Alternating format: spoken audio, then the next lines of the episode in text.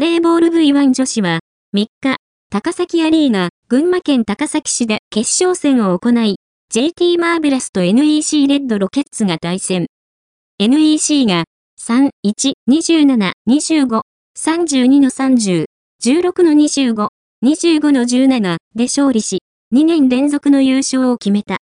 第1セット序盤から一試合一体の攻防となるが、西川浮のアタック、サービスエースなどで12対10と JT リードでテクニカルタイムアウトに。タイム明け、NEC はアチャラポーンのアタックと2枚替えで入った中川司のサービスエースで13対13と同点に追いつく。その後も競り合いが続き、デュースにもつれ込むが、最後は NEC が27対25でセットを選手した。第2セットも第1セット同様、拮抗した展開となり、JT のリード12対10でテクニカルタイムアウト。その後、NEC が同点に追いつくも、田中瑞希首相がラリーを制し、21の19。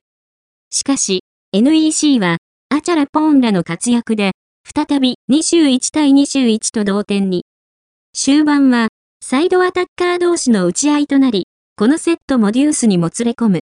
最後は、小笠里奈が決めて、32対30で、NEC がセットを連取した。第3セット、JT は、田中に変えて林琴奈を投入。第1、第2セット同様、セット前半は競り合い、JT が12対11でテクニカルタイムアウトを迎える。